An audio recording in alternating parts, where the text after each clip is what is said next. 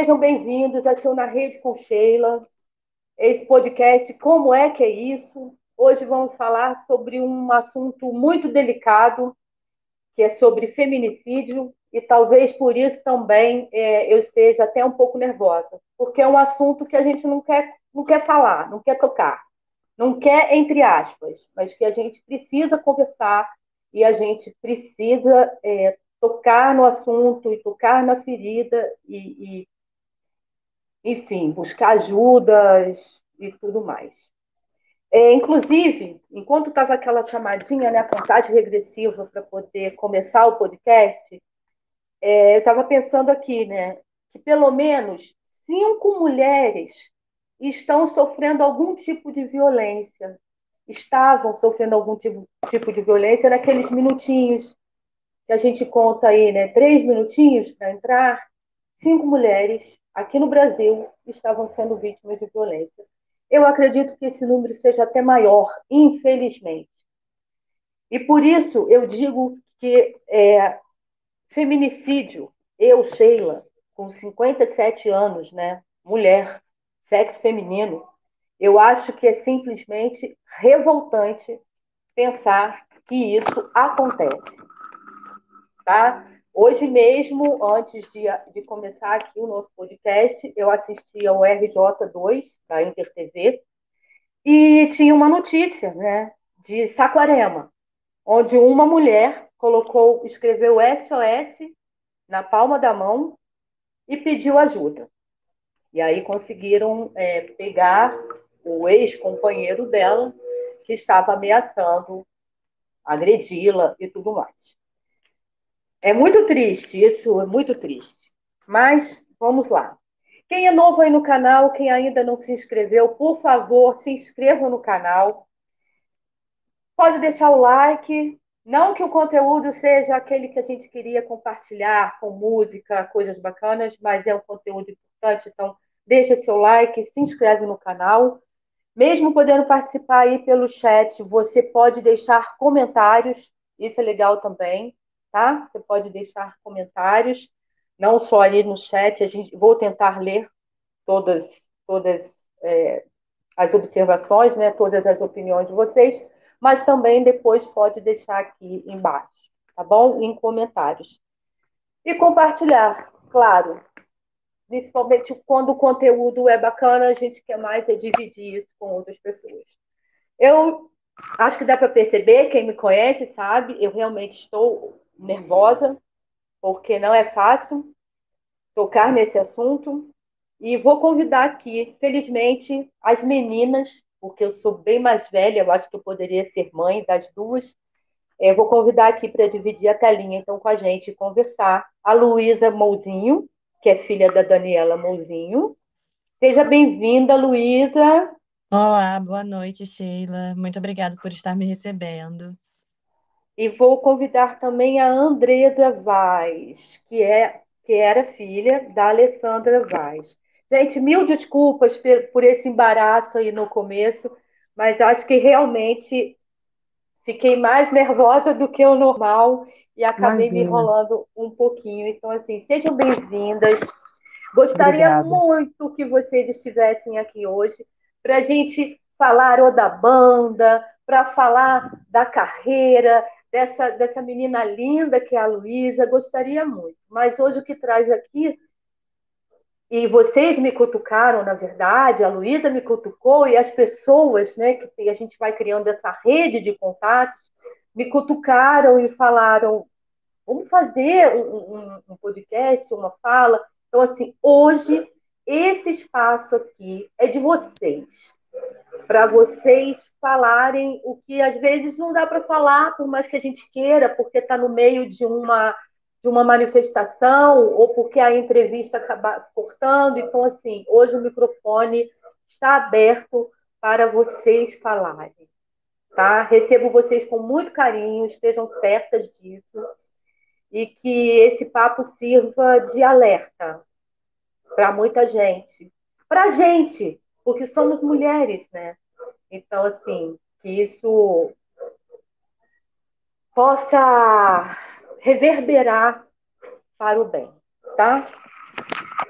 Bom, boa noite a todos. Acho que todo mundo já deve ter visto aí que eu, antes de abrir minha boca, já estou emocionada, é, porque ver a carinha da Luísa toca meu coração de várias formas e eu estou com uma saudade enorme dela já, porque a Luísa é, é um, não posso dizer presente, mas é uma das coisas boas que essa dor gigantesca me trouxe, né? essa relação, esse carinho que a gente passou a ter uma relação muito forte, né, Luísa, a lutar juntas. Nós duas pegamos uma na mão da outra, nos sentimos aí perdidas, e dentro dessa coisa louca que nós vivemos, a gente pegou um amor uma pela outra e um carinho gigantesco. E ver a Luísa aí agora na tela me deu um, um misto de sentimentos aqui, porque não é fácil, né? Tudo que a gente está vivendo juntas, e mas a gente tem esse presente de eu ter a Luísa na minha vida e eu acredito que seja recíproco também, né? Então, não é fácil para a gente falar desse assunto, né, Lu? A gente anda bem é, castigada e a gente achava que a gente estivesse indo em, é, nos encontrar, nos conhecer, porque a Luísa a gente se conheceu no dia, no do, dia julgamento. do julgamento. A gente só Nossa. se falava, mas a gente não se conhecia. E a gente tinha uma vontade muito grande de se conhecer, porque a gente vive a mesma dor, né? E a gente vive a mesma luta com a mesma intensidade. Então a gente se conheceu no dia do julgamento, foi uma emoção muito grande abraçar a Luísa e conhecer ela naquele dia. E antes de entrar naquele tribunal, a gente tinha certeza de que a gente estava entrando para o encerramento de um ciclo, para que nós duas pudéssemos seguir as nossas vidas é, somente com a saudade, né? Sem a dor. E infelizmente não foi isso que a gente teve lá, lá naquele dia, né? A gente teve a gente conheceu virtualmente por conta da luta para ter visibilidade do julgamento, porque a gente já sabia que a visibilidade era muito importante, né? E a gente começou a trabalhar juntas nessa campanha que nós fizemos antes do julgamento. E a gente achava que aquilo fosse ser o encerramento do ciclo e não foi, foi só o começo da nossa luta. E o dia que a gente deu aquele abraço, a gente jamais imaginaria que a gente estava se abraçando e para começar uma luta muito maior do que o que a gente estava ali.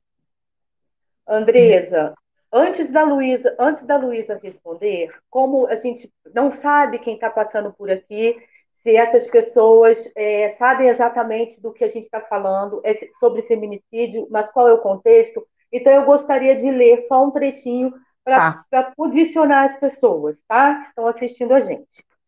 No dia 7 de outubro de 2019, a mãe de Luísa Mouzinho, Daniela Mouzinho, estava na casa de sua amiga Alessandra Vaz, irmã de Andresa, quando foi, por volta das 22 horas, o ex-companheiro de Alessandra, Rodrigo Marotti, chegou até a residência sem aviso prévio, as trancou dentro de um banheiro, posicionou um colchão em frente à porta do cômodo e ateou fogo. Isso aqui em Nova Friburgo. Andresa Vaz, irmã de Alessandra Vaz, luta com Luísa por uma condenação justa para um crime de feminicídio duplo. Mas o que presenciaram no julgamento realizado no Fórum de Nova Friburgo, nos dias 8 e 9 de fevereiro deste ano, 2022, foi uma sentença completamente estapafúrdia e inaceitável 19 anos e quatro meses de prisão em regime fechado. Após testemunhos e apresentação de provas concretas do ocorrido, a decisão do júri foi que o, foi que o réu não teve a intenção de ceifar a vida da ex-companheira e da amiga, desqualificando o dolo do crime e, por consequência, excluindo da sentença o crime de duplo feminicídio. Só para a gente entender, quem está chegando aqui pela primeira vez, o começo dessa tragédia, né? E que a gente é. precisa se mobilizar. Para vocês entenderem o que, o que nos une, né, Lu? Exato. É muito difícil ter que passar por isso tudo. É... a gente chega no tribunal no dia 8 de fevereiro e a gente se abraça pela primeira vez e a gente sussurra no ouvido uma da outra. Estamos aqui, viemos buscar a justiça, vamos conseguir e nunca a gente imaginou que a gente ia sair com uma decepção tão grande nas nossas costas. É. Porque é uma questão de desrespeito com a vida das nossas pessoas queridas. Porque 19 anos e 4 meses é uma sentença absurda. Você não reconhecer não pelo número, né, Lu? crime é uma situação é, absurda. Não pelo número de Tudo. anos ali, mas porque muitas a gente até já vivenciou isso, né, Lu, nas redes sociais. Mas pô, ele pegou 19 anos e 4 meses, o que que vocês queriam? A questão é que dentro dessa sentença, 19 anos e 4 meses não é o que ele vai ficar lá dentro. Exatamente. Né? Ele pode é, pedir um regime semiaberto daqui a poucos meses, né?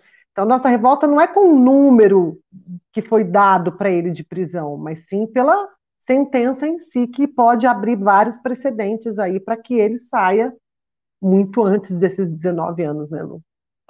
Muito antes desses 19 anos, e inclusive é, essa questão de não se reconhecer o dolo do crime, não se reconhecer que foi um crime hediondo, abre espaço, inclusive, para ele, para ele ter essa chance de recorrer para um, um, regime semiaberto daqui a poucos meses, que é quando ele vai completar três anos três de recluso. Anos. Exatamente.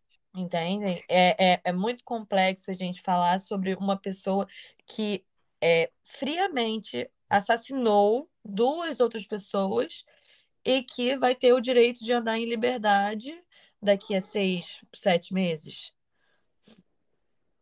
Entende? É, é. Uma pessoa que vai ter o direito de visitar as suas famílias quando ela impediu que duas outras pessoas visitassem as suas famílias pelo resto, das, pelo, pelo resto da vida. Não, que, que transformassem as nossas vidas, né, Lu? Para sempre, né? Eu sofro há dois anos e, e, e, quatro meses, há dois anos e cinco meses vai fazer daqui um pouco, e tenho certeza que a Luísa também, é, desesperadamente a falta da minha irmã. É, é uma dor desesperadora. Quando a gente perde um ente querido, é muito sofrido, mas perder um ente querido arrancado das nossas vidas, queimadas, vivas, como foi a minha irmã e a mãe da Luísa, não é uma dor humana, não é uma dor normal para um ser humano viver. É uma dor surreal.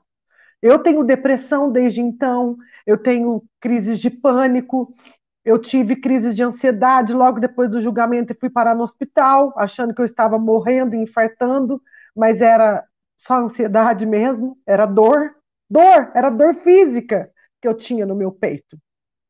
É, é só quem vive, né, Lu, é que sabe a dor que a gente sente. E por que, que a gente expõe os nossos rostos chorando e contando e mostrando? Porque a gente sabe que um podcast no, no, YouTube pode tomar uma proporção muito maior. Agora pode ser que não tenha muitas pessoas ao vivo, mas isso pode ser visto por pessoas no Brasil inteiro, porque a gente quer que as pessoas saibam que é muito dolorido, e que essa luta não é só pela minha dor, essa luta não é só pela dor da Luísa. Nós duas poderíamos estar de braços cruzados, tentando viver as nossas vidas normalmente, sem lutar, como a maioria das pessoas fazem. Mas a gente faz isso porque dói tanto para a gente e a gente tem uma empatia para que outras famílias não sofram o que a gente está sofrendo. Com certeza. Porque esse, esse tipo de, de sentença que o Rodrigo teve abre precedentes para que outros homens assassinem, pois não tem punição. Então vamos sair matando, como ocorreu em Nova Friburgo, dois dias depois do julgamento do Rodrigo, aquela moça que foi assassinada, queimada dentro do carro, no mesmo bairro que a minha irmã e a Dani foi assassinada. Então, assim, for... é... a gente tem que gritar para as pessoas e fazendo entrar na cabeça delas de alguma forma que essa luta não é minha e da Luísa. Essa, é uma luta, essa é uma luta é uma luta de todas as mulheres. É uma luta de todos os homens que têm mães, irmãs, filhas que podem vir a sofrer da mesma maneira que nós estamos sofrendo. Então, é, é, quando a gente vem aqui e chora e pede desesperada, não é mais pela vida da Alessandra e da Dani, porque elas não vão voltar. É pela vida de outras mulheres. Nós estamos participando de, de, de movimentos e de protestos e tudo mais, e eu tive que sair das redes sociais, porque desde que eu estou lutando, eu sinto uma resistência gigantesca das pessoas em falar sobre violência doméstica e em falar sobre feminicídio. Nós Sim. estamos vivendo tempos terríveis, terríveis, não só do feminicídio, a gente tem uma guerra né, do feminicídio das mulheres, a gente tem uma guerra acontecendo fora daqui do nosso país, né, mundial, que está aí, lá em, né, na Rússia e tudo mais. Então, nós estamos vivendo momentos terríveis e as pessoas insistem em tapar os olhos para todos os problemas que a sociedade vive. A gente não tem que viver feliz? Temos, mas a gente também tem que falar sobre os problemas. E a violência doméstica, a gente só vai combater ela com educação e informação. Muitas Sim. das mulheres não se reconhecem dentro de um relacionamento abusivo porque elas não têm informação. Porque a gente foi criado dentro de um, de, um, de um sistema machista e patriarcal que faz com que as próprias mulheres achem normal o que elas estão vivendo. Então, elas não conseguem se reconhecerem dentro de um, de um relacionamento abusivo.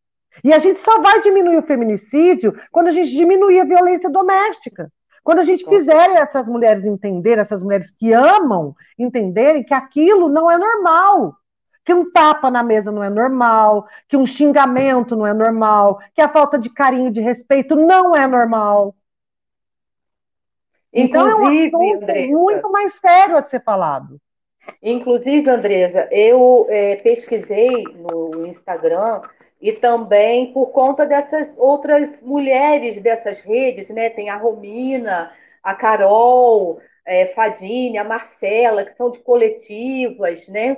Daqui. E até achei interessante, porque não estão dando o nome de coletivo, para não ser no masculino, então colocar o coletiva.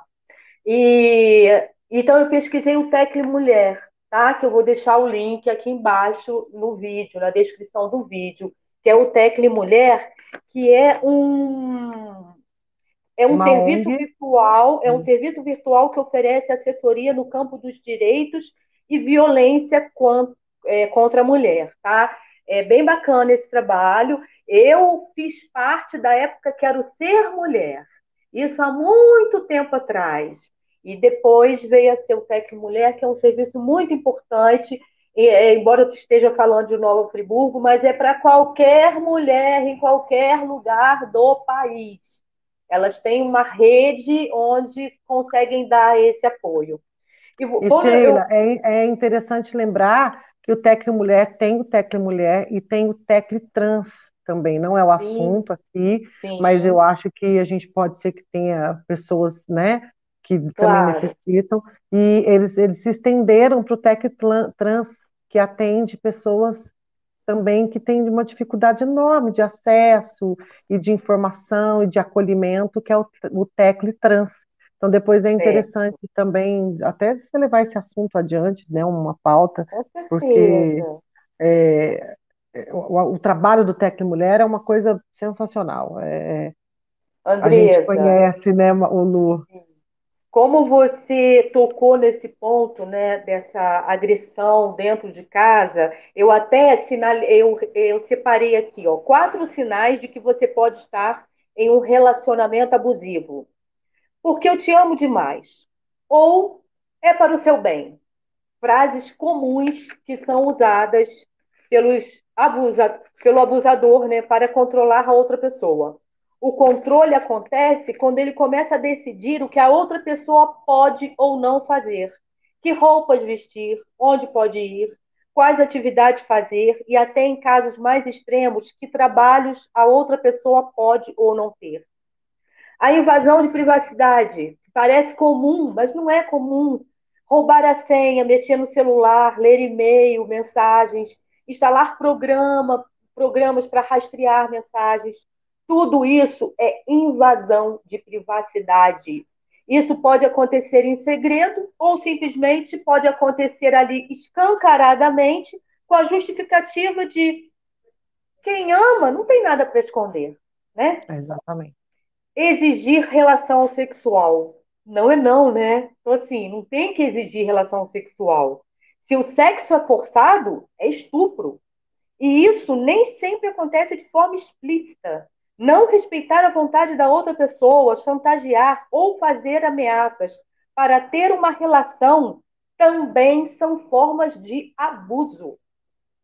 E usar os filhos em chantagens, né? Isso eu peguei tudo lá no Tecno Mulher. Então, quem quiser, vai lá no Tecno Mulher e compartilhe isso, coloque lá nos seus stories. Para a gente cansar de bater nessa tecla e fazer e, e, e compartilhar essa informação, porque parece banal para a gente que lê, que está Está dentro sabe, de um outro né, contexto que né? sabe isso. Mas como isso pode chegar? Hoje em dia, felizmente, a internet está aí para muita gente, inclusive as pessoas mais simples, que não tinham acesso, agora têm. Então, vamos compartilhar essas informações. E só para acalmar um pouquinho nossos corações, porque isso, imagino, se vocês estão assim, eu acabo ficando. É, lê, lê aqui no chat que assim tem pessoas é, muito com demonstrando carinho aqui pelo chat. Ó, Mar, Marjorie Botelho, estamos, estamos com vocês, Luiz e Andresa, nesta luta pela condenação do Rodrigo. Ruth Mesquita, Ruth Floresta de Lumiar também está aqui com a gente. Laísa Fernandes, vocês são muito fortes. Mari Patuelli, força meninas. Laísa uhum. Fernandes, só quem perdeu um familiar é, para o feminicídio sabe o quanto dói. Hum, te amo muito, Lula, Isa Fernandes falando. Queremos justiça. Maria Amélia Curvelo, boa noite, Luiz e Andresa. É, receba o meu carinho. Boa noite, boa noite também. É, Georgia Belo, boa noite. Laísa Fernandes. É, Laísa falando, é pela vida de todos nós. Rede de Mulheres de Friburgo presente, Luzia Falcão. E tem vários comentários. Esses comentários eles ficam salvos aqui quando a gente é, finalizar o vídeo, ficarão salvos se tudo der certo. E vocês também poderão é, ler todos os comentários. É, Georgia, Georgia Belo, sou advogada dos direitos humanos das mulheres, trabalho com a Lei Maria da Penha, me solidarizo com Luiz e Andresa. Vou divulgar muito nas minhas redes sociais esse importante podcast. Eu fico com vontade de chorar, gente. Por quê? Eu só conheci a Alessandra por conta do seu trabalho artístico, que eu sou muito voltada para a cultura. Então, eu conheci, comprava peças dela, enfim, amava o trabalho dela. É, a Daniela Mozinho eu conhecia de vista, porque eu estou aqui no centro de Nova Friburgo, é, conhecia de vista e lá de São Pedro, né, da Serra. E aí, de repente, quando chegou essa notícia, Infelizmente, eu também conheci o Rodrigo por conta de participar de eventos onde estava a Alessandra, estava o Rodrigo. Quando a notícia chegou, eu não acreditei no que eu estava ouvindo. Falei, não, não, não, não é isso, não é isso. A minha pergunta é assim: como é que essa notícia chegou para vocês? Luísa está em Recife, você estava em Recife? É isso, Luísa? Eu estava em Recife, estava me preparando para sair para mais de estágio, quando eu recebi a ligação de uma amiga da minha mãe, é, me informando sobre o que tinha acontecido. Eu ainda não tinha os detalhes do que havia acontecido, eu não sabia que tinha sido o Rodrigo, eu não sabia exatamente o que tinha acontecido. Eu sabia que a minha mãe estava na casa da Alessandra e que tinha acontecido um incêndio. Só isso já é o bastante para deixar qualquer um completamente desnorteado. Você se vê numa posição de que realmente não tem para onde você ir, não tem para onde você olhar, não tem o que você pensar, porque quando você recebe a notícia de que tem alguém hospitalizado com 90% do corpo queimado e você faz uma faculdade que você está estudando justamente todos os processos de anatomia, de fisiologia, você entende que não tem como. E foi muito difícil. Foi muito, muito difícil, porque faltavam poucos meses para eu ver a minha mãe de novo. Eu passei na faculdade, eu não tive a oportunidade de comemorar com ela. porque ela já estava de volta em Friburgo quando eu obtive o resultado. E tiveram outras mil coisas que eu ainda gostaria de fazer com ela, que eu ainda gostaria de viver com ela. Mas aos 19 anos de idade, eu recebi a notícia de que minha mãe tinha sido queimada viva. E logo depois eu fico sabendo que não foi um incêndio acidental, não foi um incêndio que aconteceu, ele foi causado. A minha mãe foi morta. Não foi um acidente, né, Lu? Não foi um incêndio seguido de morte, né? É, não, não é uma morte que aconteceu. Foi uma morte arquitetada, foi uma morte planejada. Elas foram assassinadas. Elas foram assassinadas com intenção de serem assassinadas, porque ninguém tranca duas pessoas no banheiro, tá, coloca um colchão e chama na porta, sem intenção de deixar essas pessoas presas no meio do fogo. Se você deixa é. uma pessoa presa no meio do fogo, você quer que ela morra queimada. É, e, e o, o, mais triste disso tudo é a gente saber disso e ter vivido naquele tribunal tudo ao contrário, né? É, porque a, a receber a morte, a notícia da morte da Lê, e eu acredito que a Luísa vai concordar comigo, foi uma das notícias mais tristes da minha vida. O chão se abre, é, é difícil até de explicar em palavras o sentimento que a gente sente naquele momento. O que é receber uma notícia dessa?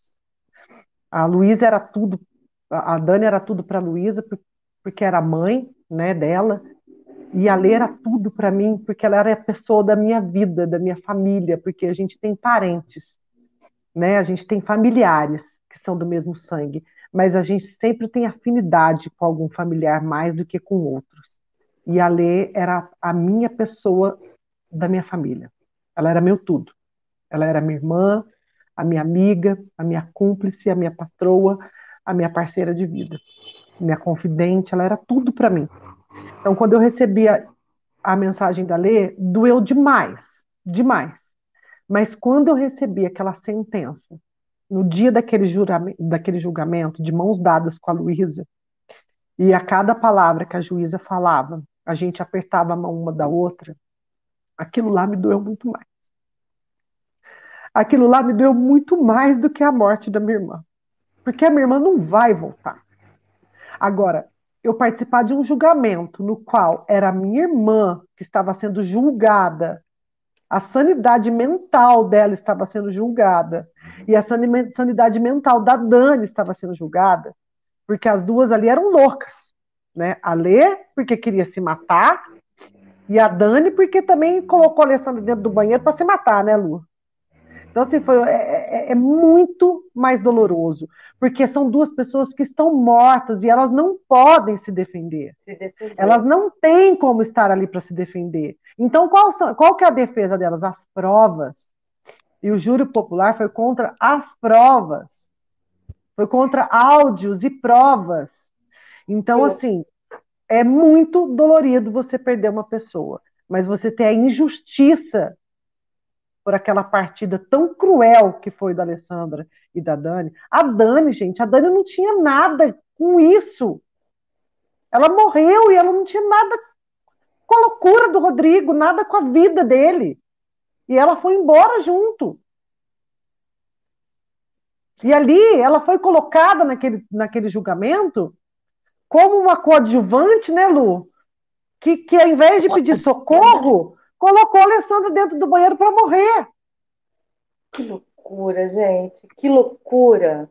Então, assim, é muito surreal tudo que a gente viveu é, ali naquele julgamento. É muito dolorido você perder a, a, a vida de alguém querido nas mãos de, um, de uma pessoa cruel, como o Rodrigo, mas é mais dolorido ainda você não poder contar com a sociedade em relação a isso. Eu, desde que a minha irmã morreu, eu já passei por algumas situações, porque quando a gente pede alguém de feminicídio, porque a Dani, a Luísa talvez não tenha passado por isso, porque a Dani era uma pessoa que estava no lugar errado na hora errada e morreu. Agora, a minha irmã era a ex-companheira do Rodrigo. Então, eu, eu, eu vivenciei na sociedade situações que a imagem da minha irmã, a reputação da minha irmã foi colocada em, em questão. Agora, Porque Andresa... é tão sério o feminicídio que muitas vezes as pessoas não acreditam que a mulher que morreu seja de fato a vítima. Andresa, deixa eu te fazer uma pergunta, você responda se quiser, tá? Aqui, por favor, o papo é assim, bem informal, até porque a gente tem várias pessoas assistindo, você fica à vontade para responder ou não. Você tinha contato com o Rodrigo? Ele apresentava algum tipo, até para alertar as mulheres, sabe? Como é que isso acontece? Você tinha contato com ele? Tinha. Ele demonstrava algum, algum, alguma Olha, agressividade? Como que é? O, o Rodrigo, a princípio, quando você conhecia, tive contato com ele, ele frequentou a minha casa. Aqui onde eu tô é a Você está sala. onde agora? Você Eu está estou na minha Belo Horizonte? casa, eu estou em Poços de Caldas, na minha casa. Aqui onde eu estou, essa estante aqui no fundo, essa mesa que eu tô, a gente já tomou muita cerveja aqui junto, nós já- já fizemos muitas rodas de, de som aqui junto, nas quais o Rodrigo estava. Minha irmã sempre que vinha para Poços de Caldas era uma festa, era uma alegria, a gente ficava muito feliz com a presença dela, porque a gente sentia muita saudade dela. E Rodrigo, quando vinha, era super bem recebido por todos nós. Na minha casa, na casa da minha mãe, na minha casa, na casa da minha outra irmã também. Ele era muito bem recebido por todos nós. O Rodrigo era uma pessoa simpática, uma pessoa carismática, porque, né, ele é comunicativo e tudo mais. Mas o Rodrigo, ele é uma pessoa simpática, carismática até a página 1, né? É, a partir do momento que o Rodrigo ele se torna algo profissional com você, ou algo que não seja só uma relação ali de amizade, né? Ele, ele se transforma, né? Eu pude vivenciar isso com o Rodrigo, porque como eu trabalhei com a minha irmã, é, ele era uma pessoa comigo até o momento que eles, que a gente fechou que eu trabalharia para ele. Aí ele passou a ser arrogante, ele passou a ser o Rodrigo de fato. Então, é, e isso não é mentira para ninguém, eu já falei isso em outras, outras entrevistas, isso foi dito no tribunal, em na frente do juiz. Ele é uma pessoa extremamente arrogante.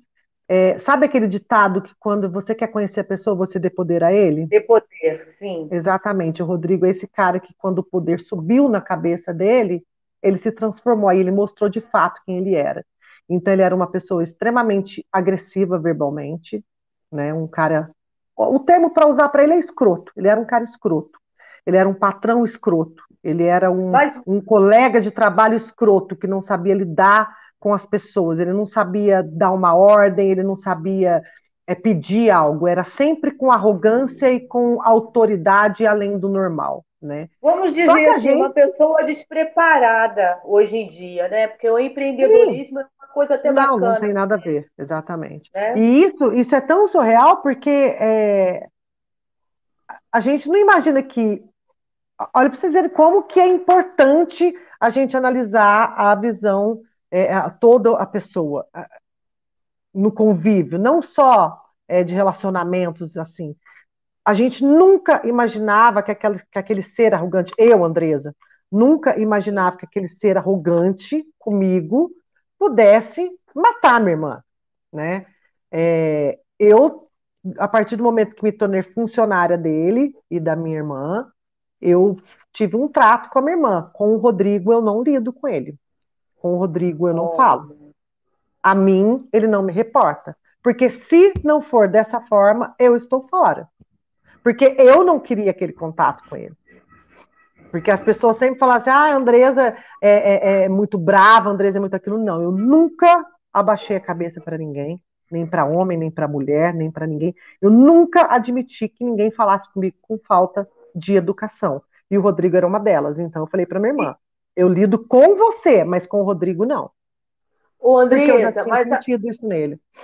A Alessandra tinha, assim, chegou a comentar alguma coisa com você? Porque como vocês também eram muito íntimas, ela chegou a comentar alguma coisa com você que o relacionamento já não estava muito legal e que poderia, sei lá, é, Sim, ficar é- é- estremecido.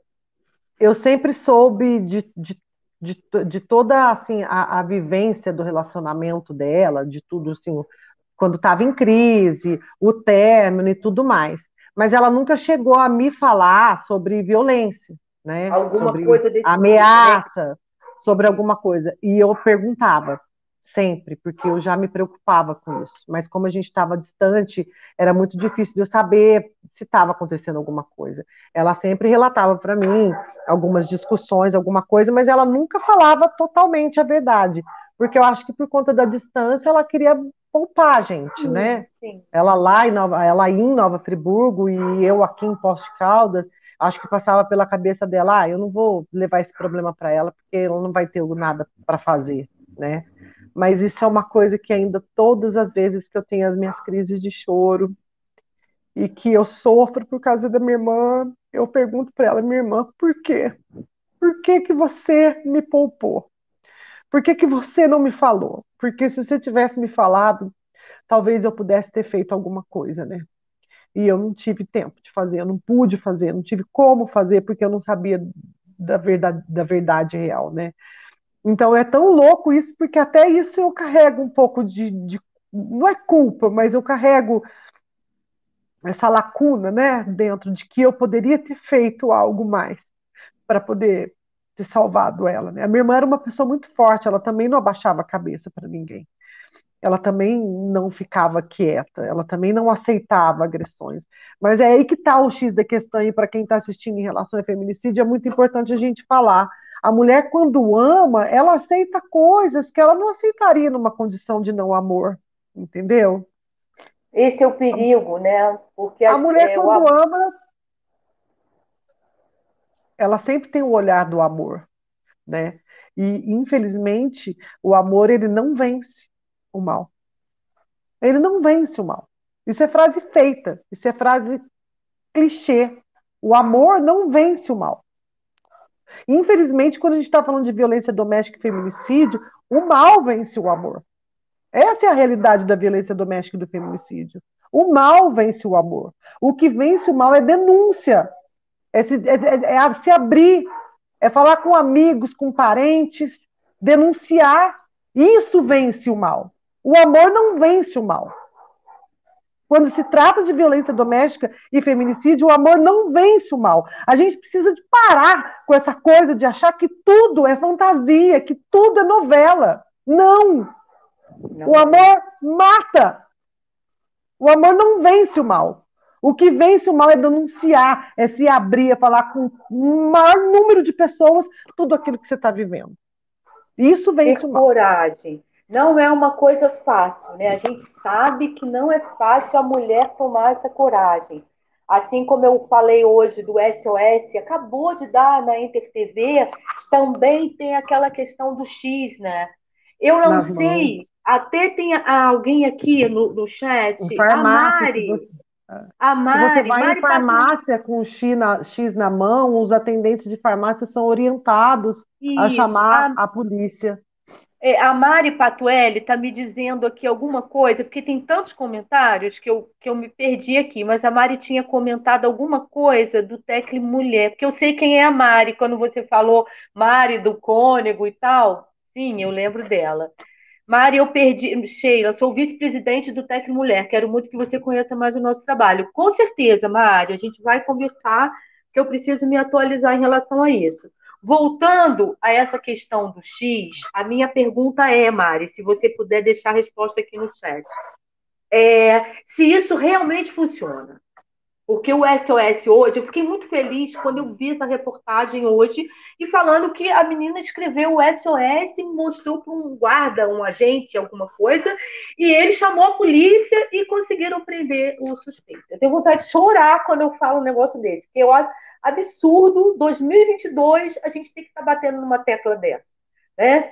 E você vê uma novela de 1960 e falava da violência doméstica. Então, assim, que loucura é essa? Que o tempo passa e as coisas não se resolvem. Não, só pioram. Como assim? Então eu queria saber se realmente o X, vou, vou até é, é, focar mais aqui em Nova Friburgo, se ela tem, se Mari tem ideia de que isso realmente funciona na Friburgo. Se eu chegar com um X e uma farmácia, e eu pensei até em fazer isso, porque eu sou assim meio louquinha também, faço teatro, enfim. Eu estou com muita vontade de colocar o X na minha mão, chegar lá e ver se realmente está funcionando, porque tem que funcionar. O lance é que é, isso eu, eu, a, a, teoria ela é muito boa, né? Todos, mas o que, o que falta, Sheila, é a informação. É. é então, a questão assim, é que assim, isso existe. O X na mão, se você levar até uma farmácia e colocar um X na mão, pequenininho, vermelho, mostrar para um é. atendente de farmácia, eles vão chamar a polícia. Mas eu, eu não sei te dizer realmente se isso é. funciona, porque eu não sei se os atendentes são treinados né, nas farmácias, é porque a gente sabe que nas farmácias aí os atendentes recebem tão pouco, estão sempre sendo trocados e tudo mais, aí esse é um outro assunto, né? Então, é. não sei se eles têm esse treinamento para isso, né? Mas isso cai mais uma vez, que quanto mais a gente informa, mais a gente leva a informação adiante, que seja é, qual veículo for, pode chegar até um atendente de farmácia essa informação, mesmo que ele não tenha sido treinado dentro da rede, ele pode ouvir numa rede social e isso funciona.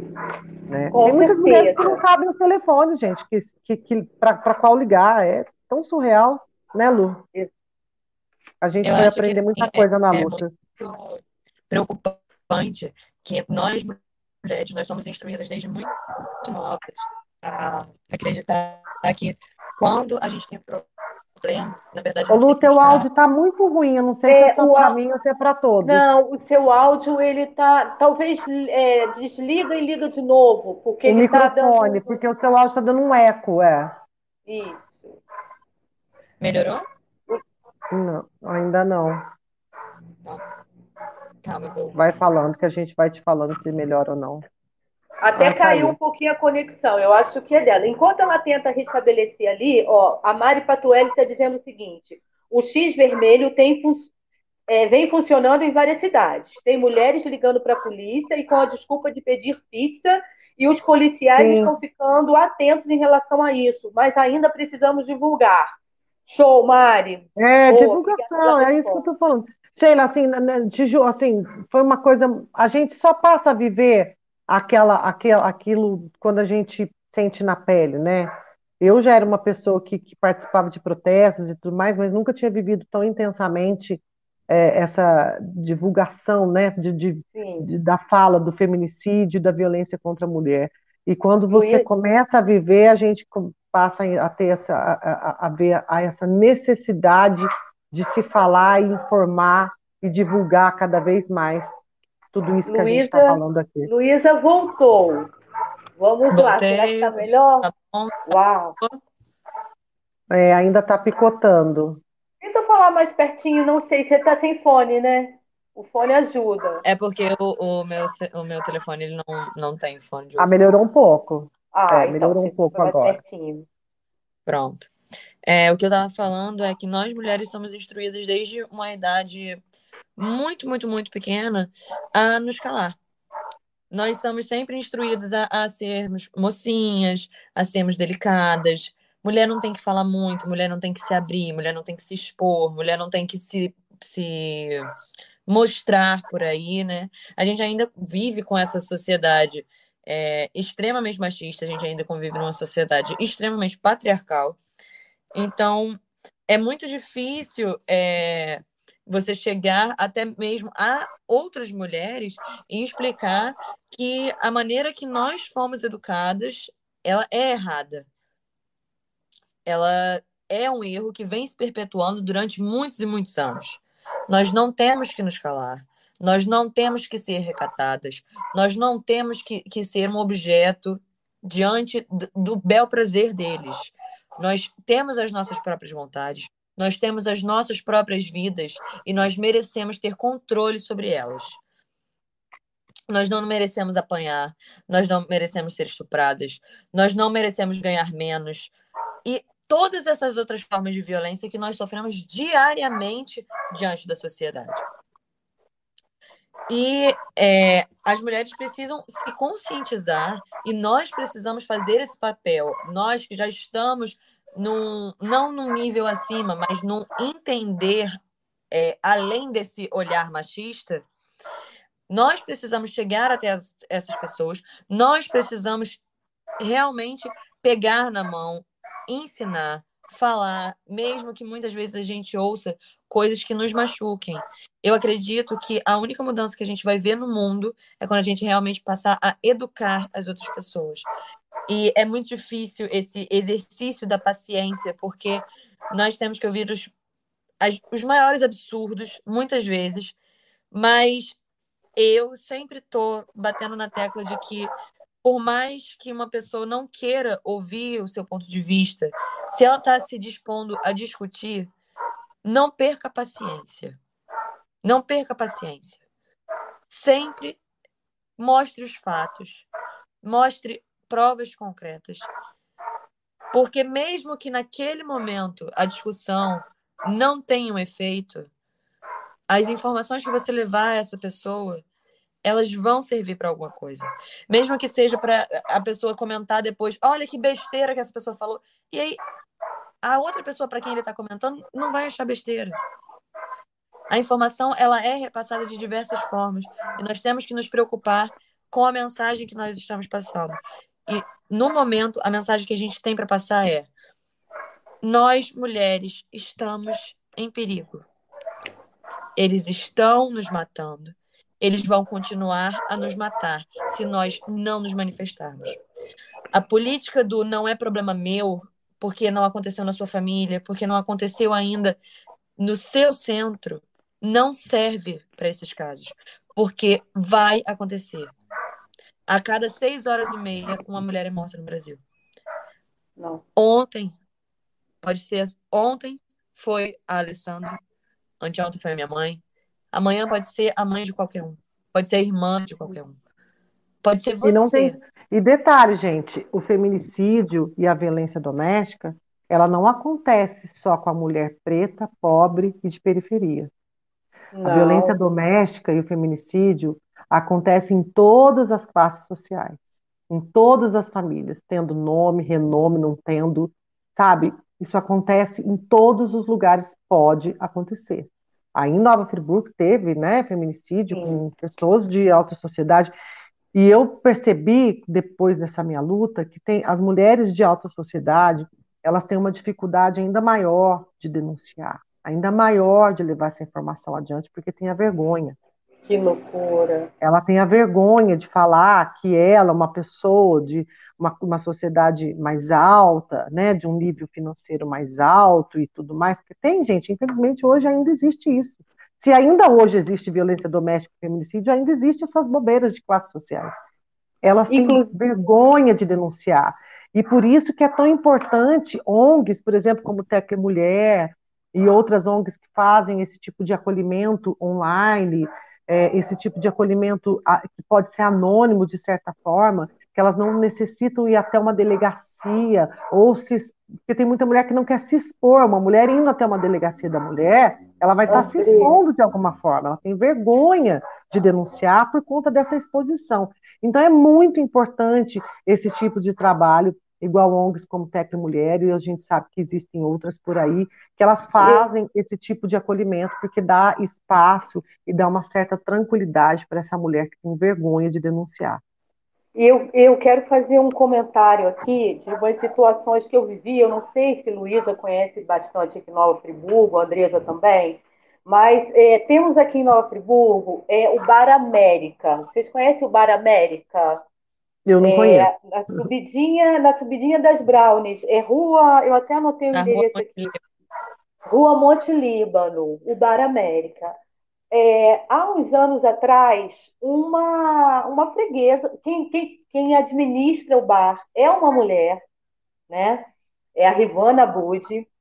Eu foi minha amiga de, de, de infância, enfim. É, e o Bar América, assim, é aquele bar gostoso, muito bate-papo, muito tudo. E teve uma, uma frequentadora do bar uma vez que foi agredida do lado de fora do bar.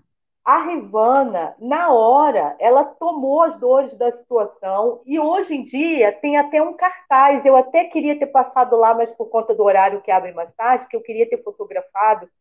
porque isso já tem um tempo e me parece que o cartaz continua lá no Bar América, que é assim, se você precisar de ajuda, peça, porque nossos garçons, qualquer piadinha de mau gosto, eu tenho vontade de chorar quando eu penso numa história dessa. Vê se a gente tinha necessidade de passar por um negócio desse. Peça ajuda. Se tiver alguém te forçando a beber alguma coisa, se alguém estiver forçando a, a, a conversar, se tiver uma conversinha no ouvido, mas que você não autorizou, que você disse não, lá no Bar América a Rivana, que teve essa sacada. Aí deveria isso ser de exemplo para todos os bares, né? Isso assim, Porque esse acolhimento. Para dono de todos os bares, né? Porque tem muito então, dono assim, de bar que fica encobertando nessas coisas. Se você né? quer sair tomar sua cerveja, a gente pode, sozinha, inclusive. A gente pode sozinha tomar cerveja, por que não? A gente pode passar batom vermelho e sair por aí, por que não? Né? E o outro espaço também, eu, assim, eu ressalto aqui porque são espaços de, de convívio, tá? Ah, é bar, tem bebida? Tem, bebe quem quer.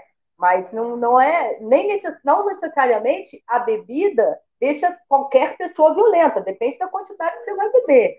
Então, assim, são lugares em que você pode ser acolhida. O outro é o Espaço Babel. Não sei se vocês ouviram falar, na Avenida Galdino do Vale ao lado Sim. da Igreja Luterana. Já conhece lá, Luísa?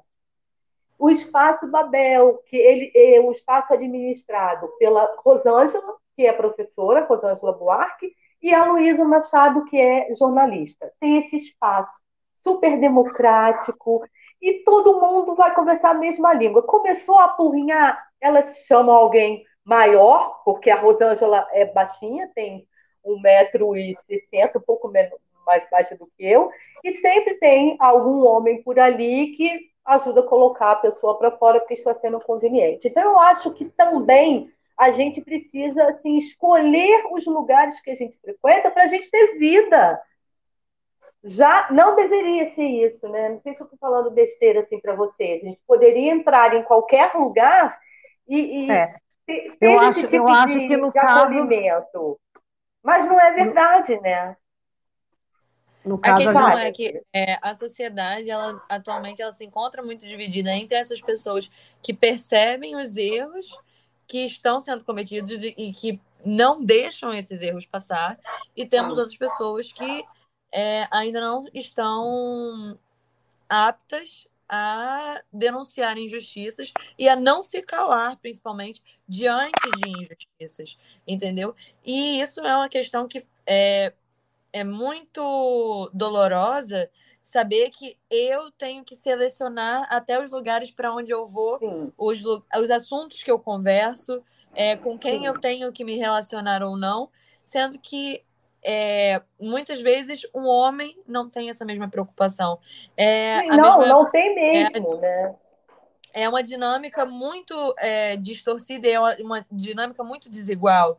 É, o tanto, tipo assim, de medo que eu posso sentir é, pegando um Uber de madrugada que um homem não vai sentir, entendeu? E é, em questão de níveis de medo, é óbvio que existe um, um, um, um disparate, porque uma mulher, quando ela está sozinha, ela não tem apenas o medo de ser assaltada, ela não tem o medo de ser, de ser morta, ela tem, além de tudo, o, o, o medo de ser violentada. Sim. Entendeu? Que é algo é, é lacinante, porque é uma morte que você vai viver todos os dias da sua vida. Do mesmo jeito é. que o feminicídio, do mesmo jeito que a violência doméstica. São coisas que marcam, são traumas. E eles estão direcionados aos nossos corpos. É, eu acho que a gente, a, a gente, não deveria escolher, né, Sheila, como você disse, ah, nós temos que pensar onde ir.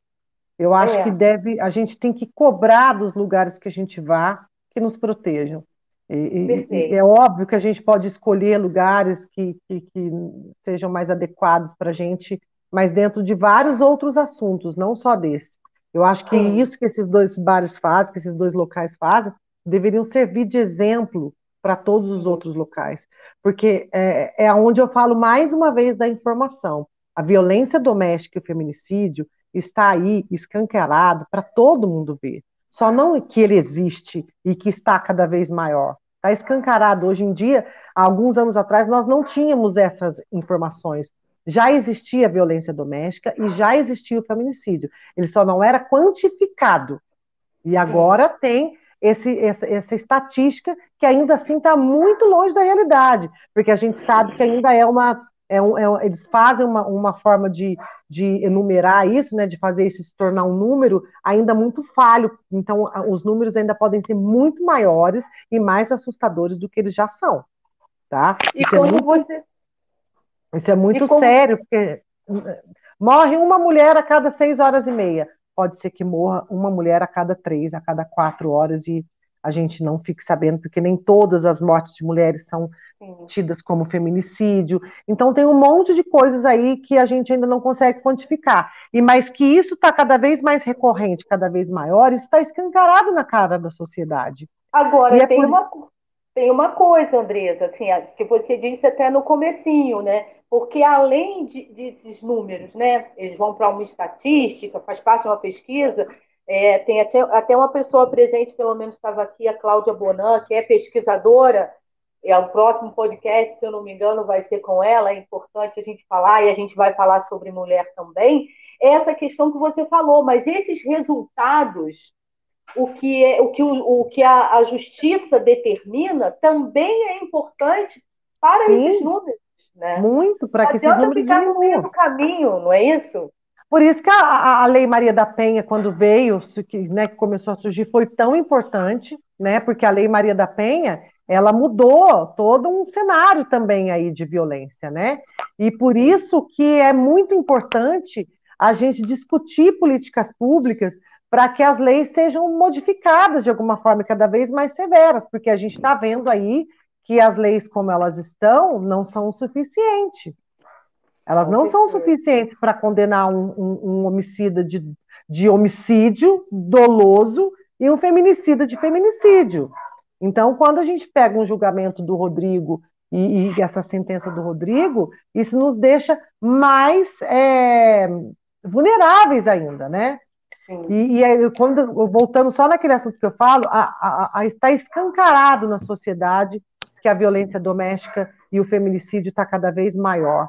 Então, eu acho que cabe a nós, mulheres, nos unirmos sim e pedir para que a sociedade é, leve cada vez mais essas informações e todos esses questionamentos na sociedade. Usar as redes sociais para expor a, o bem-estar, mas usar as redes sociais também para levar informações importantes como o feminicídio e, e, e, a violência doméstica, porque há uma resistência muito grande das pessoas falarem sobre isso. As pessoas querem os seus Instagrams, os seus Facebooks e as suas redes sociais todas bonitinhas, né? Como a gente quer usar o filtro, a pessoa quer usar o filtro também só para essas informações bonitinhas. Acha que se colocar lá no seu perfil falando sobre feminicídio ou sobre violência doméstica vai manchar sua reputação na rede social.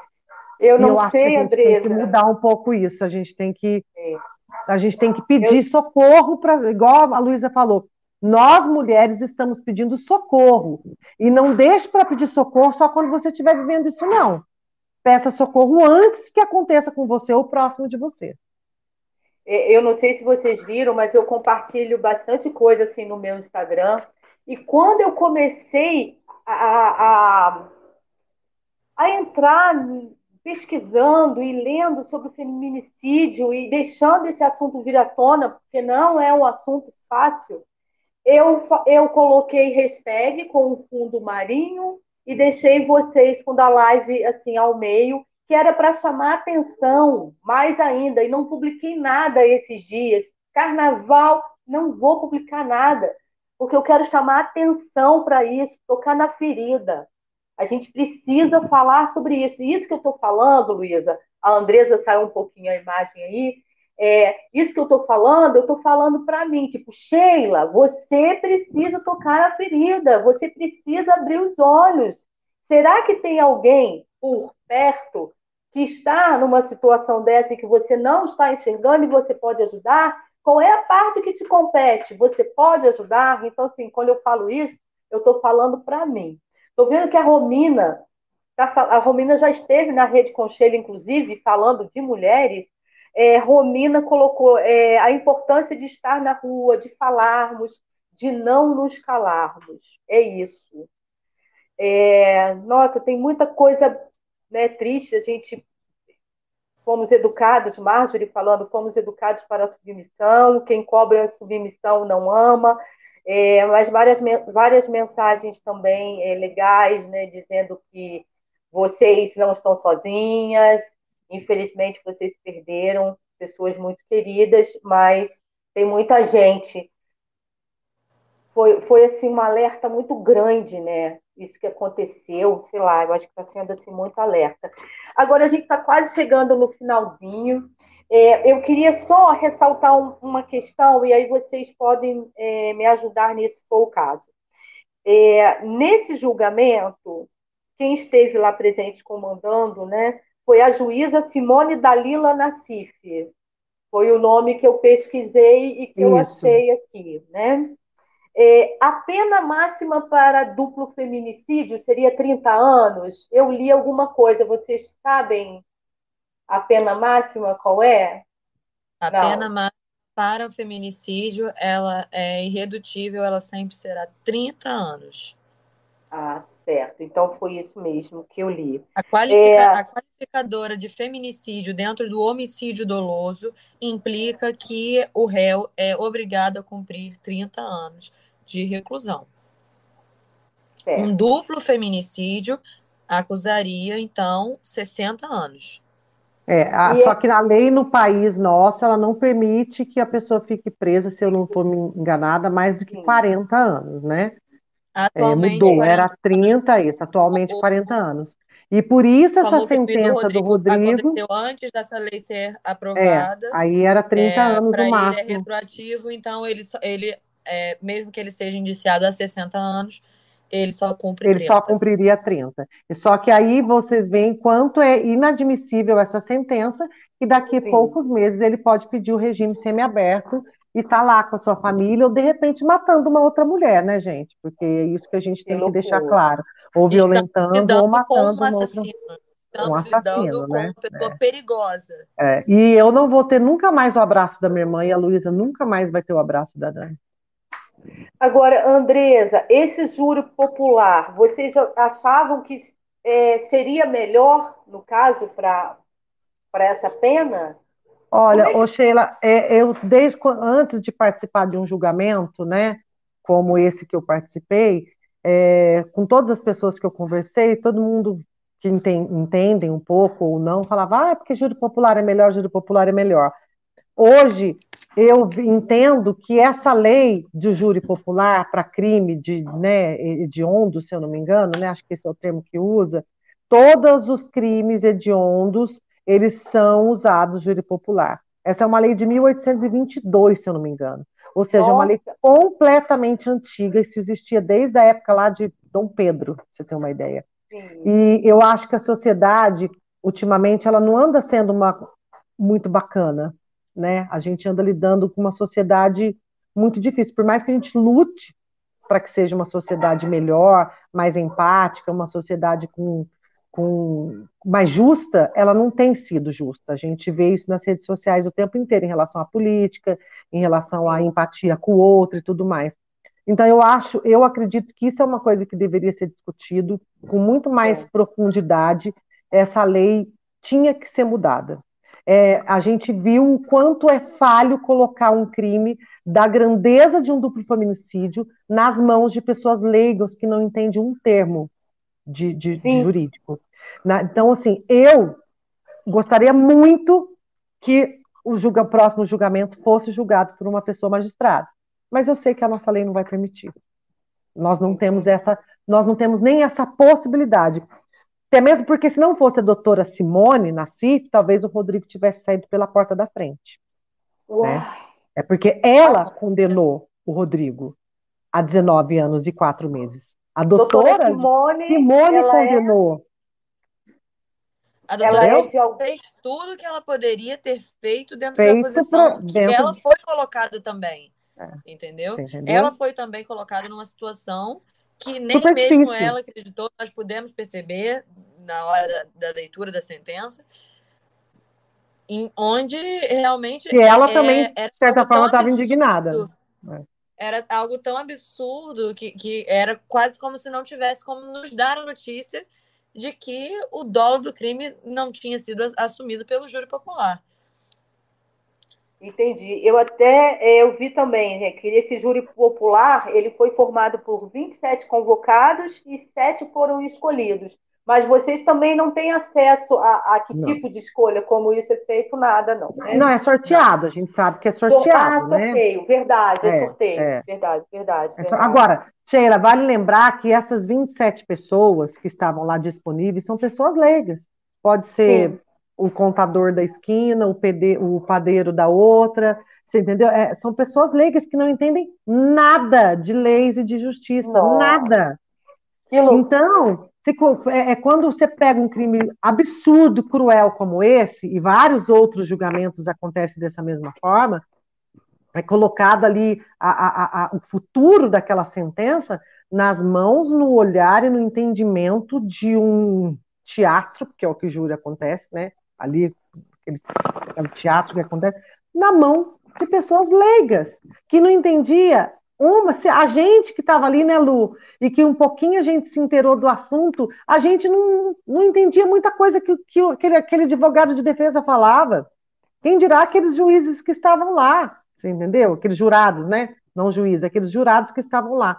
Então, a gente precisa muito cobrar políticas públicas, a gente muito, precisa muito cobrar que as leis realmente sejam mudadas. E isso não é só para feminicídio, isso é para todo tipo de crime hediondo, porque todo crime hediondo vai ser julgado por um júri popular. Nós não temos outra opção dentro da nossa é lei no nosso país. Ai, Estamos gente. presos e amarrados a uma lei de 1822. Acreditem se Nossa, quiser.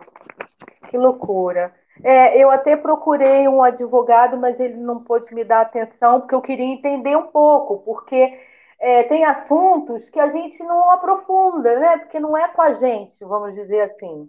Uhum. Mas a gente precisa, às vezes, se aprofundar para entender o que está acontecendo e o que pode levar a uma determinada coisa, né? É, é o que eu batendo muito na tecla, que é a política do não é problema meu, não funciona. Problema de um é problema de todo mundo, porque pode não ser hoje com você, mas amanhã pode. Não adianta você se isentar, não, não adianta você querer é, não se intrometer. Nós precisamos nos intrometer. Isso é um problema Bom. social. Nós todos somos seres sociais. Então, todos nós devemos nos manifestar. E não precisa esperar, né, gente, acontecer, né? Não precisa vocês não. quererem viver a minha dor, a dor da Luísa, para poder querer lutar por algo tão profundo, né? Aonde que fica a empatia? Aonde que está a empatia pelo outro? A gente sabe que tá, a gente está vivendo momentos muito difíceis da sociedade. Nós estamos falando aí de tempos modernos, mas a gente está com uma guerra acontecendo ó, num país né, próximo. E, e, é tão surreal a gente falar em guerra hoje em dia, né? A gente luta tanto por paz, a gente luta tanto por por coisas boas e a, ainda estamos vivendo guerra, né? A pandemia é uma coisa que foge do nossa alçada, mas a guerra não. A guerra é, é, mostra a crueldade do homem. Então eu acho que a gente tem que lutar para que essa falta de empatia do ser humano seja cada vez menor porque o que falta no ser humano realmente é amor ao próximo, é o olhar para o próximo, independente se é uma luta sua ou não, independente se vai acontecer com você ou não, se é com você ou não, mas lutar pelo, pelo próximo, é ter empatia pela dor do próximo. Então, o que falta hoje em dia no ser humano é amor ao próximo. Eu tenho até, Sheila, antes que você finalize, todas essas pessoas que estavam aí assistindo e que fizeram um comentário, eu só tenho a agradecer a todas as pessoas de Nova Friburgo por terem acolhido tanta minha dor, tanta dor nossa, e por estar lutando tanto por justiça pela minha irmã e por Dani. Eu estou longe e a minha luta aqui em Poços de Caldas é tão, às vezes parece tão solitária, porque não é aqui em Poços de Caldas que acontece, que vive, né? Eu fiz uma passeata uma semana depois do julgamento da minha irmã e foram pouquíssimas pessoas. Eu me senti assim.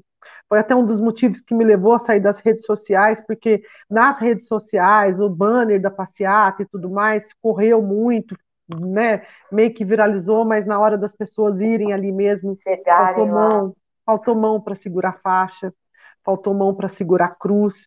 E isso é uma dor muito grande também, porque não tinha uma amiga da minha irmã na passeata de Poços de Caldas. Não tinha nenhuma, nenhuma amiga da minha irmã na passeata em Poços de Caldas. E isso me doeu demais.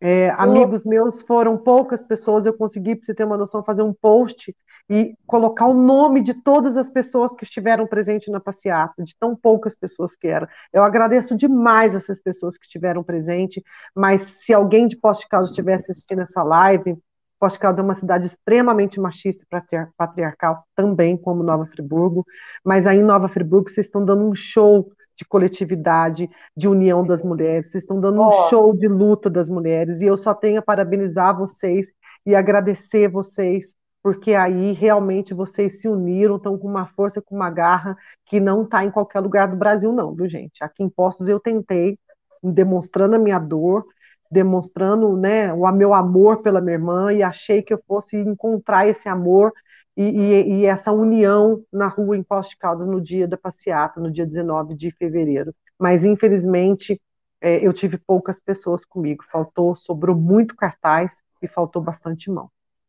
Ó, oh, mas tem gente de Cantagalo também, porque eu acabei de ler aqui, ó. Simone é cantagalense como eu. Parabéns, doutora. A justiça tem que ser feita e a pena cumprida por inteiro. Nossa legislação deixa muito a desejar. Tem pessoas aqui de outras cidades também. É, as falas todas muito importantes, muito importantes. É muito difícil a gente não ficar mexida, é isso mesmo, colocar para fora, que é o que a gente pode fazer. Para vocês terem uma ideia, um dia eu estava caminhando no Caltrim Club e me chamou a atenção uma mulher caminhando. Um homem chegou meio estressado e falou: Mas por que, que você não atende o telefone? Por que, que você não atende? Ela falou assim, mas estava caminhando aqui dentro, o sinal deve estar fraco. Mas tinha que ter sinal, eu estou há horas tentando ligar. Eu fiquei observando. Sabe uma pessoa congelar? Eu congelei e fiquei observando para sentir o que, que ia acontecer ali e se eu podia fazer alguma coisa. Então, assim, eu vou conversar com o pessoal do técnico, técnico Mulher. Eu preciso de algumas orientações para a gente saber como a gente reage numa situação dessa, como aborda, o que, que a gente pode fazer sabe? Eu, eu quero muito conversar com a Mari, vou conversar. E estou muito grata que vocês vieram aqui. É muito difícil. Eu sei para vocês, né, como está sendo esse momento. A Andresa falando que precisava desse tempo, mas enfim. É, contem sempre comigo. Que eu puder fazer, estou junto com vocês nessa luta. Essa luta é das mulheres, né? Tanta hashtag que a gente usa lá e eu vou aprendendo com esses movimentos também aqui da cidade que marcam, né? Que é um pare de nos matar, foi feminicídio sim. Não podemos nos calar. Parem de nos coisificar. Isso assim é muito forte, né? Tecle, mulher e não vamos nos intimidar. E tantas outras. Então, assim, quem me conhece, aqui embaixo no vídeo, tem todas as minhas redes sociais me marquem lá, me mandem, compartilhem comigo é, conteúdos desse tipo, do que eu posso fazer, ou alguma, enfim, alguma coisa. Estou super Sheila, aberta e disponível você, para você. Você disse que nessa discussão você ficou né, paralisada e que Sim. você vai conversar com o pessoal para poder saber o que fazer. Eu acho que uma frase que é muito importante que a gente tem que é, mudar ela é que em briga de marido e mulher a gente mete a colher. Mete a colher. Então, esse é o primeiro ponto. Porque a gente foi criado uma vida inteira pelos nossos pais, pelos nossos avós, que em briga de é, marido e mulher a gente não mete a colher. Então, o primeiro passo é que em briga de marido e mulher, se a gente vê um homem agredindo uma mulher verbalmente ou fisicamente, a gente tem que ligar sim para o 190, a gente tem que chamar alguém próximo para que possa interferir, porque a gente não tem a força física, talvez, para entrar ali naquela discussão, mas a gente mete a colher sim. Eu jamais, eu já não era assim antes, agora mais do que nunca, jamais vou admitir que um homem maltrate uma mulher ao meu lado, seja verbalmente ou fisicamente, ele sempre vai ser repreendido por mim de alguma forma. Ou porque eu vou chamar a polícia, ou porque eu mesma vou enfrentar aquela situação, mesmo colocando a minha vida em risco. Briga de marido e mulher, a gente mete a colher. A gente mete. E a gente tem que denunciar não adianta, não podemos, a gente tem que ter todo esse preparo psicológico de que a todo momento que a gente sai na rua, a gente pode se deparar com uma cena dessa. E no momento que se deparar, não pode congelar. É ligar para a polícia na hora. Qualquer indício de que vai acontecer algo a mais é para a polícia que tem que Ou ligar. no mínimo alertar, olha, estou ligando para a polícia. Porque já, já calma, né, Lu? Estou ligando para a polícia. Pega o telefone e liga na frente da pessoa para que assim o cara talvez fique com medo e pare naquele momento de agredir. Por exemplo, você está escutando um vizinho brigando, você está escutando o cara gritando com a mulher num prédio ou numa casa, você não tem que ficar quieto, você tem que chamar a polícia. Não. Eu fiz Ou, no isso. mínimo, bater lá naquela casa e falar: tá acontecendo alguma coisa aí? Eu tô ligando para a polícia. Porque a gente tem mania de ouvir o vizinho brigando e não fazer nada. Então a gente eu passei tem por isso. a colher. Eu passei por isso lá no Cascatinha, no bairro que eu morava. Quem me conhece por aqui sabe, porque eu acabo desabafando um pouco nas redes sociais também.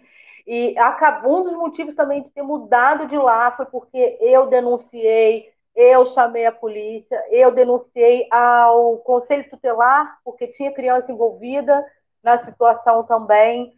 E ó, é uma luta diária, Andresa. É uma Luiz. luta diária. É uma luta É uma luta diária. de formiguinha e uma luta diária. Não é fácil. Diária. Não é fácil. Não é fácil. E é uma luta que desgasta muito. Mas por isso que a gente tem que ter cada vez mais força, porque realmente é muito desgastante. Você é, é como a gente se sente enxugando gelo, né? É, mas a gente vai seguir aí enxugando gelo até que um dia a gente consiga secar ele, né? Todinho. É, por que, que a gente nasceu mulher? Não foi para comemorar o Dia Internacional da Mulher. É, e eu me pergunto muito o porquê que a minha irmã morreu dessa forma. Eu me pergunto muito, muitas vezes. E uma das respostas que, que me vem sempre à cabeça do porquê a minha irmã morreu dessa forma é porque, de alguma forma, eu tinha que lutar por outras mulheres. Ela tinha que alertar para que eu lutasse por outras mulheres. Então, é, é, a única coisa que consegue, às vezes, me consolar, porque a Lê era uma pessoa muito significativa para todos à sua volta. Então, a Lê morrer dessa forma, é, a Dani morrer dessa forma, é, meio que acendeu uma luzinha em muitas mulheres para lutar, né, por essa causa tão que estava até meio adormecido. Tinha muitas que já lutavam, mas ainda era pouco. Hoje em dia tem muito mais. Luísa, quer falar mais alguma coisinha para a gente encerrando? Eu quero agradecer a todo mundo que compareceu aqui, né, tá online, tá acompanhando a gente, deixando essa palavra de carinho, tá junto com a gente na luta, tá compartilhando, tá junto no ativismo, porque como a gente vem falando desde o início, não é um problema da minha família, não é um problema só da família da Ali, é um problema de todos nós. Então, nós temos que nos juntar e nós temos que nos fazer realmente um grupo de apoio para que a gente consiga lutar e consiga reverter toda essa situação que nos afeta como um todo. Vocês já têm datas, já tem alguma data para um novo julgamento? Não, vai é, Não. recorrer, né? Não, a- a- o promotor, advogados ainda estão entrando, entraram com pedido, né, de anulação do primeiro julgamento. Essa Ah. resposta ainda demora um pouco a chegar até nós, né? A a- justiça é morosa, né? Ela é lenta. Sim, Então a gente ainda demora, a gente ainda não sabe nem quando vai ter essa resposta, mas a gente sabe que ainda demora um pouco. E assim que a gente tiver essa resposta, com certeza a gente vai trazer ela a público. Sheila, eu gostaria muito de agradecer a todos, mais uma vez, todo mundo que está aí, né, nos prestigiando, a- a- mais uma vez a todas as mulheres de Nova Friburgo que estão lutando pela gente, né, Lu? A gente fica longe e a gente sabe que a luta de vocês é diária, a gente acompanha, né, é, de longe, mas a gente acompanha. Agradecer a todo mundo, todas as mulheres que nos deram as mãos desde o começo e que nunca mais soltaram. É, agradecer todo mundo que fez essa campanha aí junto com a gente nos 30 dias antes do julgamento, depois do julgamento, das pessoas que sempre estiveram junto com a gente nesse momento, que não é fácil, e continue lutando, continue é, é, buscando cada vez mais formiguinhas a lutar com a gente, não pela lei, pela Dani, mas por todas as mulheres. Esse sempre foi o meu bordão desde o começo, que a luta não era só por Alessandra e Dani, a luta era por todas as mulheres, e realmente é. Então, continue nos dando as mãos, continue lutando junto com a gente nessa luta contra a violência doméstica e, consequentemente, contra o feminicídio. Denuncie.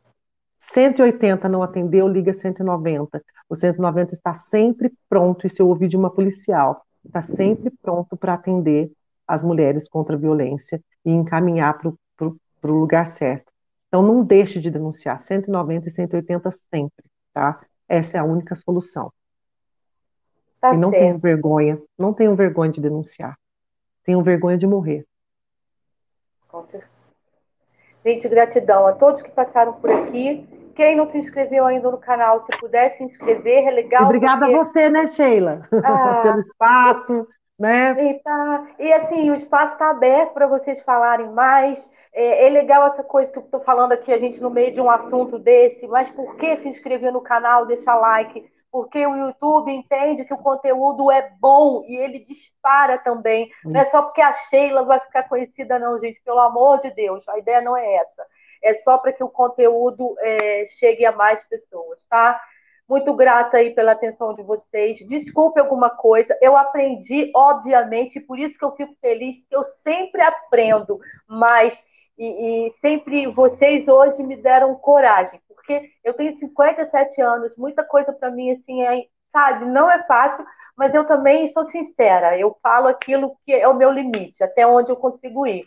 E vocês hoje é, me sacudiram para o bem. Estou muito feliz e grata a vocês, tá? Gratidão pela um beijo, oportunidade. Gente. Obrigada, um gente. Uma boa noite a todos, viu? Boa noite. Bom boa descanso. Noite. Tchau, tchau. Tchau, tchau. Beijo, Lu. Saudade. Beijo, Andressa. Saudade. Beijos. Tchau.